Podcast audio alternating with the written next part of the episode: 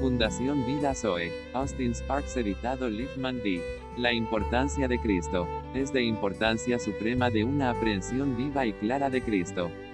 Porque nadie puede poner otro fundamento que el que está puesto, el cual es Jesucristo.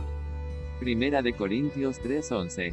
Estas palabras son cuidadosamente elegidas, es necesario mostrar cuán importante es esto, sin duda. Vemos todas las trágicas y terribles condiciones con las que el apóstol tuvo que lidiar en Corinto, se debieron a una inadecuada aprehensión de Cristo.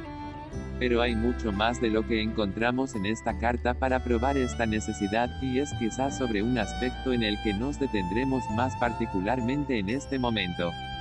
Las palabras familiares para él, sobre la fundación y el edificio. El apóstol dice, yo puse un fundamento, no se puede poner otro fundamento que el que está puesto, el cual es Jesucristo. Pero si alguno construye sobre los cimientos oro, plata, piedras preciosas, o madera, heno, o jarasca. La obra de cada uno se hará manifiesta, porque el día la declarará porque se revela en el fuego, y el fuego mismo probará el trabajo de cada hombre de qué tipo es. Necesitamos hacer la pregunta, ¿a qué trabajo se refiere allí? ¿A qué se relaciona eso con el trabajo de cada uno de los hombres? No creo que el apóstol esté aquí refiriéndose al servicio cristiano sino a todas las cosas. Por supuesto, eso entra en la categoría de cosas probadas por el fuego y de las cosas manifestadas en ese día. Creo que el apóstol Pablo está tratando la sustancia de la fe. Estamos construyendo una vida cristiana, edificada sobre Cristo o estamos construyendo y constituyendo el cristianismo en nosotros mismos. Hemos estado haciendo esto durante mucho tiempo, y esta superestructura de nuestras vidas cristianas está compuesta por cosas que creemos, las cosas que aceptamos, las cosas a las que damos nuestro consentimiento y lo que vivimos. Es la sustancia de nuestra fe la que está en cuestión, usando la palabra fe en su sentido más amplio. Si vemos la naturaleza del edificio es la composición de la vida cristiana de cada uno de nosotros, o sea lo que vivimos constituye la sustancia, lo material, los elementos, las características, es allí donde el apóstol está aplicando esta gran diferencia entre la sabiduría terrenal y la sabiduría celestial.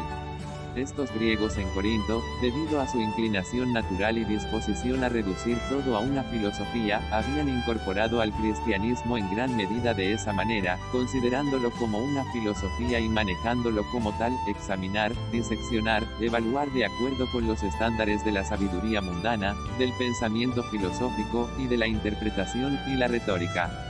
Así que miraron la predicación, la enseñanza, desde ese punto de vista y mentalmente, de manera intelectual, se apoderaron de la verdad cristiana y la hicieron, con una interpretación humana y mundana.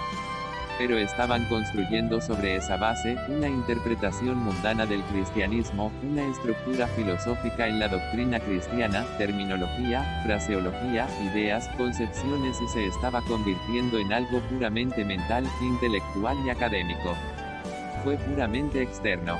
El resultado fue que, si bien tenían toda esa estructura mundana del cristianismo, el pensamiento cristiano, las ideas cristianas y las doctrinas cristianas, se estaban comportando de la manera más impactante entre ellos y en las cosas santas. Los constituyentes de una vida religiosa cristiana no tenía relación viva con su condición interna con su nuevo corazón ni por el espíritu desde donde tenemos que comenzar, que Dios revele a su Hijo en nosotros es un conocimiento interior, profundo, es lo que nos convierte. Esa es la sustancia de tener a Cristo. Cristo está allí de una manera viviente como el fundamento establecido por el Padre, su Hijo centro de todas las cosas. Es Cristo lo único que importa.